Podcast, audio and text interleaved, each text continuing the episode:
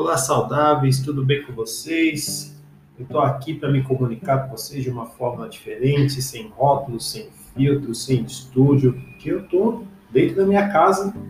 Então, de vez em quando, vocês vão ouvir os barulhos estranhos, carro passando, buzina tocando, telefone vai tocar, máquina de lavar vai fazer barulho, enfim, coisas normais que uma pessoa normal faz. Eu confesso que não me preparei para o dia de hoje, tanto que eu estou fazendo essa gravação de uma forma comum, muito simples, na frente do computador e de coração aberto, só para poder passar essa mensagem para vocês, tá? Então, me apresentando, meu nome é Everton, falo da cidade de Praia Grande, eu sou profissional de saúde, eu sou pai, eu sou esposo, eu sou filho. Eu não vou ficar me definindo porque ao longo do tempo vocês vão saber quem eu sou, tá? O intuito, o intuito, desse podcast é só me comunicar, tá?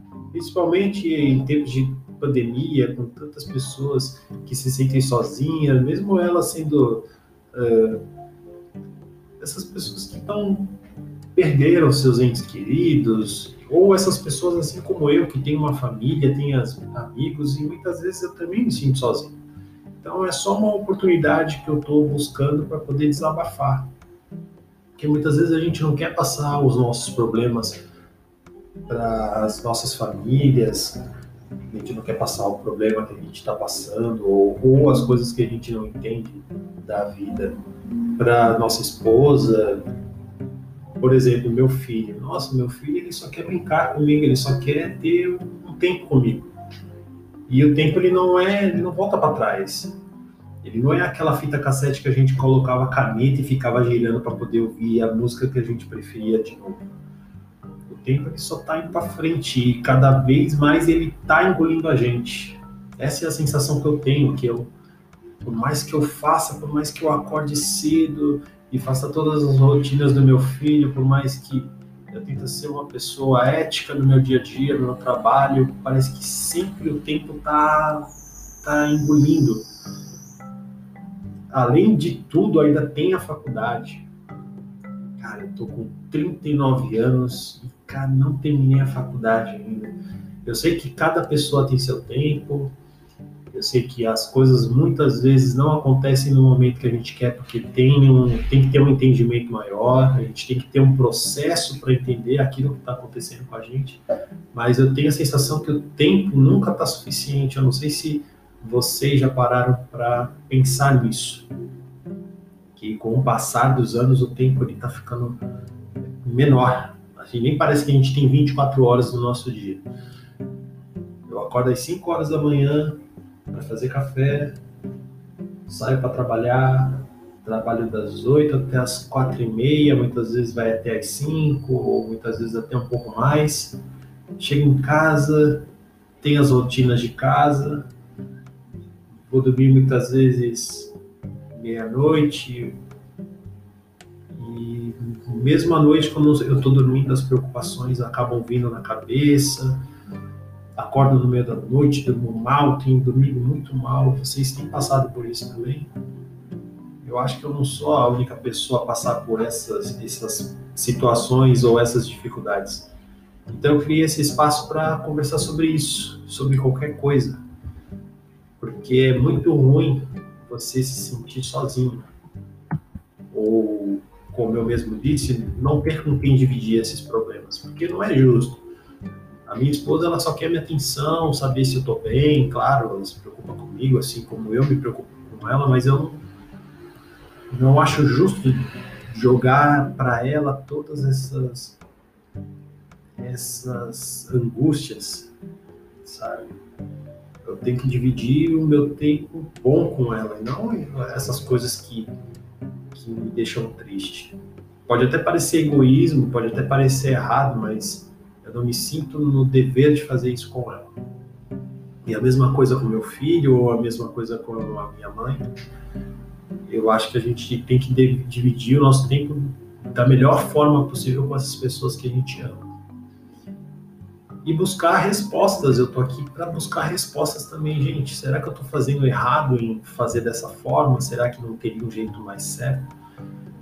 É, eu sei que hoje em dia todas as pessoas gostam de colocar na internet, mas eu só criei esse espaço para poder falar, eu mesmo me ouvir.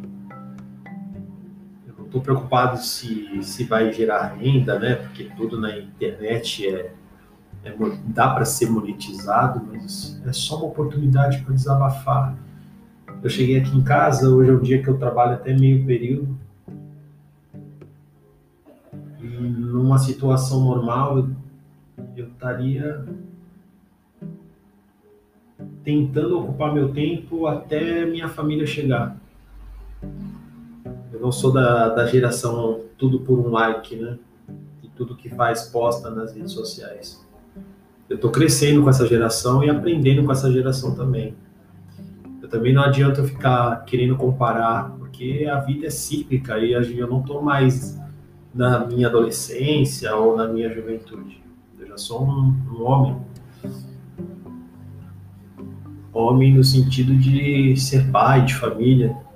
Eu não tenho, não posso desperdiçar o meu tempo, que eu considero hoje em dia tão precioso, com coisas que eu acho fútil, essa geração tem, tem vivendo, tem dado importância para muita coisa que não é legal. Mas nós vamos aprender juntos. Esse áudio também é para vocês, tá? Eu aprendo muito com vocês, galera mais nova do que eu, principalmente no meu trabalho. Eu convivo com pessoas que são muito mais novas do que eu, as pessoas da minha idade também, pessoas com muito mais experiência de vida do que eu também. E agradeço a todas essas oportunidades de aprender com vocês.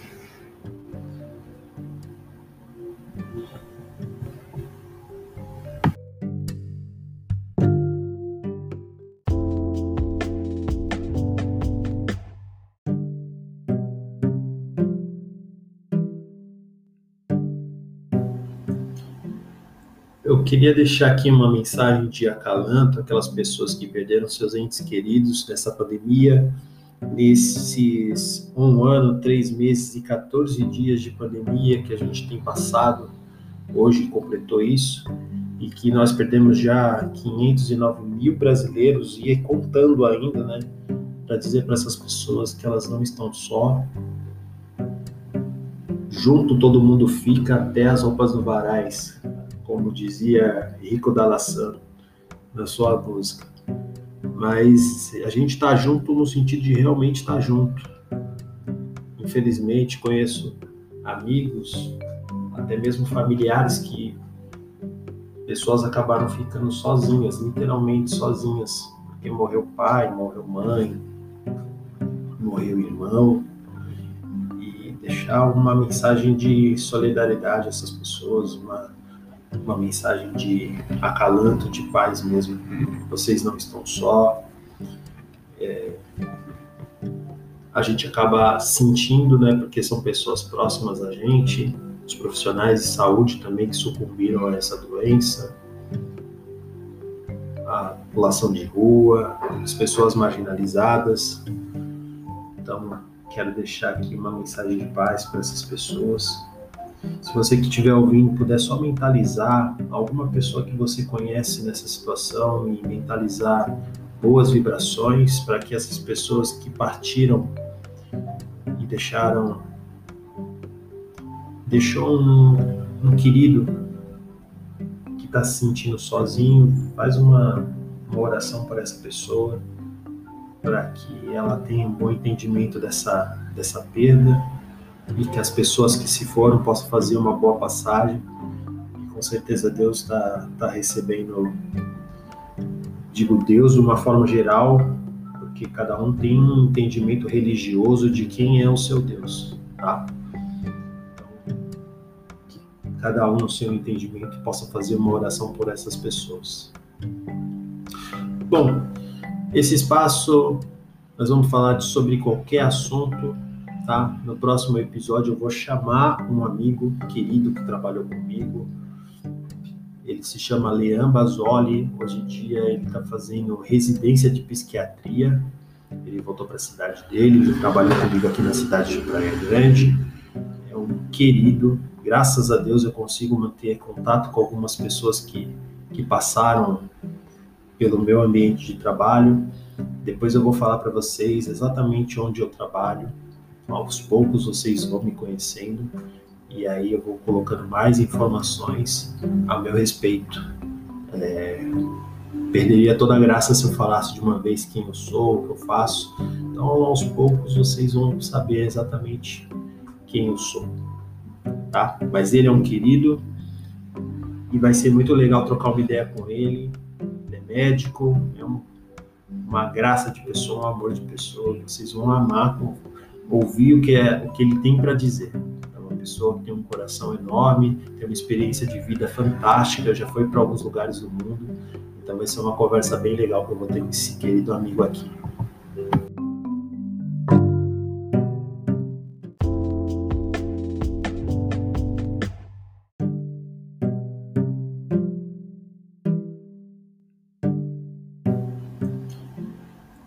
Queria deixar aqui uma mensagem de acalanto àquelas pessoas que perderam seus entes queridos nessa pandemia, nesses um ano, três meses e 14 dias de pandemia que a gente tem passado, hoje completou isso, e que nós perdemos já 509 mil brasileiros e contando ainda, né, para dizer para essas pessoas que elas não estão só. Junto todo mundo fica até as roupas do varais como dizia Rico Dallassano na sua música. Mas a gente está junto no sentido de realmente estar tá junto. Infelizmente, conheço amigos, até mesmo familiares que pessoas acabaram ficando sozinhas, literalmente sozinhas, porque morreu pai, morreu mãe, morreu irmão, e deixar uma mensagem de solidariedade a essas pessoas, uma uma mensagem de acalanto, de paz mesmo. Vocês não estão só. É, a gente acaba sentindo, né, porque são pessoas próximas a gente, os profissionais de saúde também que sucumbiram a essa doença, a população de rua, as pessoas marginalizadas.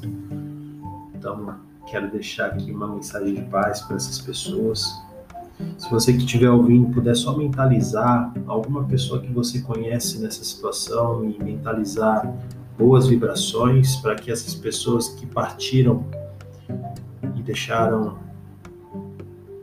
deixou um, um querido que está se sentindo sozinho, faz uma, uma oração para essa pessoa para que ela tenha um bom entendimento dessa, dessa perda e que as pessoas que se foram possam fazer uma boa passagem. E com certeza Deus está tá recebendo, digo Deus de uma forma geral, porque cada um tem um entendimento religioso de quem é o seu Deus, tá? Então, cada um no seu entendimento possa fazer uma oração por essas pessoas. Bom, esse espaço nós vamos falar sobre qualquer assunto tá? No próximo episódio eu vou chamar um amigo querido que trabalhou comigo. Ele se chama Leão Basoli. Hoje em dia ele está fazendo residência de psiquiatria. Ele voltou para a cidade dele, ele trabalha comigo aqui na cidade de Praia Grande. É um querido. Graças a Deus eu consigo manter contato com algumas pessoas que, que passaram pelo meu ambiente de trabalho. Depois eu vou falar para vocês exatamente onde eu trabalho aos poucos vocês vão me conhecendo e aí eu vou colocando mais informações a meu respeito. É, perderia toda a graça se eu falasse de uma vez quem eu sou, o que eu faço. Então, aos poucos vocês vão saber exatamente quem eu sou, tá? Mas ele é um querido e vai ser muito legal trocar uma ideia com ele. Ele é médico, é um, uma graça de pessoa, um amor de pessoa. Vocês vão amar ouvir o que, é, o que ele tem para dizer. É uma pessoa que tem um coração enorme, tem uma experiência de vida fantástica, já foi para alguns lugares do mundo. Então vai ser uma conversa bem legal que eu vou ter com esse querido amigo aqui.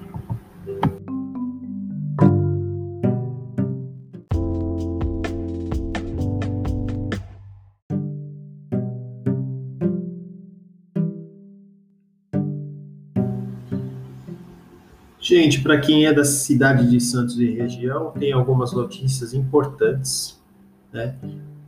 A principal delas é que o Banco do Brasil vai abrir concurso público, né? Então, vocês aí que pretendem aí, estão em busca de uma estabilidade, eu fiquei sabendo que é cadastro reserva, e além do cadastro reserva, duas mil vagas. Para quem está procurando um trabalho em tempos de pandemia, eu acho que é bem importante, pertinente, né? Você faz, se candidatar a essa vaga, tá? Bom, vai até o dia 28 de julho o concurso. A taxa de inscrição é de R$ 38,00. Eu acho que está no precinho para quem está procurando aí uma renda aí de até inicialmente R$ 3.022,37. Tá bom, hein, gente? Então, se eu fosse vocês, eu corria atrás para poder fazer esse concurso aí do Banco do Brasil, certo? Outras notícias aqui do G1 para nossa cidade, Santos e região, em Cubatão, um bebê nasce dentro da ambulância com a ajuda dos socorristas do SAMU. Segundo informações, mamãe e filho passam bem, mas já de antemão gostaria de saber a opinião de algumas pessoas a respeito disso. Eu, como profissional de saúde, na verdade, eu me posiciono muito a favor de situação. Pronto-socorro. Deu entrada, chegou a ambulância de emergência com uma mulher grávida. Você vai sair correndo lá dentro do hospital para fazer para que essa mulher tenha o parto ou o pronto-socorro é o local adequado para isso? Bom, eu sei que é uma opinião que pode divergir, né? principalmente entre os profissionais de saúde, porém, todavia, contudo, na minha humilde opinião e pelo tempo e experiência profissional que eu tenho, eu acho que o bebê não escolhe local para nascer. E a sala de emergência, assim como o centro cirúrgico, o centro obstétrico, ele é um local adequado para nascer. Se a criança nasce dentro de uma ambulância que nem é um local todo estéreo, né? Verdade? Por que não dentro de, uma, de um pronto-socorro? Porque o enfermeiro que está ali, ou o técnico de enfermagem, porque a gente não tem que somente seguir a sequência daquilo que é ensinado ou na faculdade, ou até mesmo no curso de enfermagem, né? Na faculdade, enfermeira saber os tempos do parto, né? Saber se se o bebê está real, realmente insinuado, algumas pessoas falam encaixado, né? Mas se está insinuado, se o bebê tem condição, se, se essa pelve dessa mulher tem condição, né? Eu acredito que tem outras coisas aqui, eu não vou entrar em termos, é, termos técnicos para não ficar uma conversa maçante, mas eu gostaria de saber a opinião do senso comum. Gente, se uma criança nasce dentro de uma ambulância do SAMU, com o trânsito, bicho pegando, em movimento, por que não na sala de emergência? Não estou dizendo que daria tempo de chegar, não é isso. A minha dúvida, o meu questionamento é porque muitas vezes alguns profissionais de saúde se posicionam contra essa mãe que muitas vezes recorre, consegue chegar a tempo no hospital e muitas vezes ela tem que ficar ali aguardando para ser direcionada para o outro setor. E muitas vezes nesse meio tempo é ali que o bebê nasce. Então, por gentileza, quem puder responder essa pergunta, nós vamos ficar ansiosos em saber sua resposta.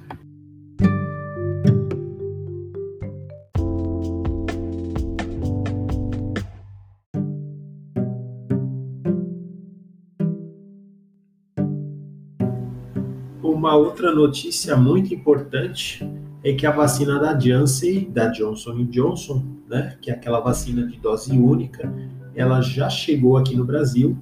Só tem dois estados, parece, que falta receber algumas remessas dessa vacina, mas é, a previsão é que ela chegue esse restante, né, para esses dois estados aí, é, até sexta-feira, ou seja, hoje.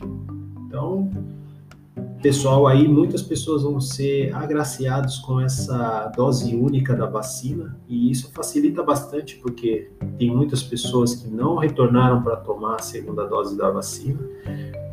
Eu ressalto aqui, eu sou a favor da medicina, eu sou a favor do conhecimento, então eu sou a favor da vacina, Acho que ela, por mais que as pessoas digam, ah, mas foi feito num curto espaço de tempo, gente, a medicina evoluiu muito rápido. Antigamente as coisas demoravam anos, né, para poder a gente ter uma solução. E a ciência, os estudos, as coisas estão ficando cada vez mais eficazes, né? Então, acho que não cabe a gente, é, embora esse áudio vá chegar a muitas pessoas de senso comum, a gente não pode ter a cabeça tão fechada assim a ponto de pensar que, ah, eu não vou tomar, porque não, vou tomar só uma dose e tá tudo certo. Não, gente, façam, sigam os protocolos, tá? Tome a sua vacina, faça seu resguardo, continue usando sua máscara. Eu acho que dentro do seu ambiente familiar, é claro que você pode resguardar um pouco menos, não ter essa guarda tão alta, mas a exemplo do que eu vi hoje de manhã, né, no noticiário do Bom Dia São Paulo, uma festa com 51 pessoas, testaram todas essas pessoas nessa festa clandestina, tinha um infectado no meio dessas pessoas. Então, assim, basta uma pessoa estar tá infectada para todas as outras poderem ter contato com essa pessoa e se infectar também, né? As pessoas não podem simplesmente é, negligenciar esse fato, né? Tomem cuidado, saiam somente se for realmente necessário. Muitas vezes é, eu gostaria de estar ajudando a minha esposa a fazer compra, mas muitas vezes a gente divide as atribuições e essa parte acaba ficando para ela. Quando a gente vai à rua, que saiu ela, o nosso filhinho, a gente não entra os três numa loja, sempre vai um, o outro fica do lado de fora, sempre o nosso filho do lado de fora, num ambiente arejado. Então, acho que as pessoas poderiam tentar fazer isso para se resguardarem mais e não entrar a família inteira, cachorro, papagaio, periquito. Né? Vamos se cuidar, gente. A pandemia, infelizmente, ainda não acabou e a gente ainda tem muito para enfrentar. Claro que a vacina está bem adiantada em alguns locais, então vamos se cuidar só mais um pouquinho. Não digo para que a gente volte ao normal, porque o normal é o que a gente está passando agora. Aquela situação de aglomeração e tudo mais, eu acho que vai ficar na lembrança de muita gente. As posturas sanitárias daqui para frente serão outras, as atitudes das pessoas se resguardarem mais também vai ser uma postura um pouco mais rígida e eu torço para que a gente possa fazer coisas que nós fazíamos normalmente, né? ir num show, é, poder ir num cinema com mais tranquilidade, mas eu acho que essas coisas ficaram tão secundárias porque a gente é, tem formas de poder se divertir também, é, não como antigamente, mas a gente se habituou a tomar novas posturas, né? De repente, aquela reunião de família, algo que é, antigamente em algumas famílias era algo tão carente, e de repente ficou com os laços mais acentuados. Então, vamos, vamos criar novas oportunidades, né? Porque a vida é para isso, criar novas oportunidades. E assim seja. Amigos, eu vou me despedir de vocês. Eu agradeço pelo tempo, pelo espaço, por vocês terem é, doado um pouquinho do tempo de vocês para me ouvir. Ficou uma conversa, um monólogo, mas só para poder vocês saberem realmente que vocês não estão sozinhos, tem pessoas com as mesmas apreensões de vocês, com as mesmas dúvidas também. Então, se puderem responder algumas dessas questões que eu levantei, por favor, aproveitem o espaço para isso, tá? Quero deixar um beijo grande para todos vocês. Tenham fé, serenidade. E se nada der certo, Rivotril. Ah, outra coisa, o nome do podcast é esse, até serenidade Rivotril, mas a palavra Rivotril não é para menosprezar as pessoas que fazem uso de medicamentos ou as pessoas que têm acesso à medicação controlada, não. É só um trocadilho, né, para ficar engraçado. Em momento algum é para satirizar as pessoas que fazem uso de qualquer tipo de medicamento controlado. É, deixar uma palavra também de incentivo para essas pessoas, tá? Gente, passem pelo processo de vocês, não queiram pular fase. Fazer uso de medicação controlada não é ter uma solução, mas é só para estabilizar o quadro, né? Dependendo do tipo de medicação que você toma, você faz um, tratamento para ansiedade, se você sofre de algum tipo de transtorno, essas medicações elas não vão curar vocês, elas vão estabilizar o quadro de vocês. Tem uma diferença muito grande e o tratamento é contínuo. É que nem andar, é que nem beber água, é todo dia um pouquinho. Então vamos lá manter a nossa serenidade, vamos lá fazer a nossa parte todo dia, um dia de cada vez, tá? Um abraço forte para vocês, mantenham-se na fé. Fiquem com Deus e até breve.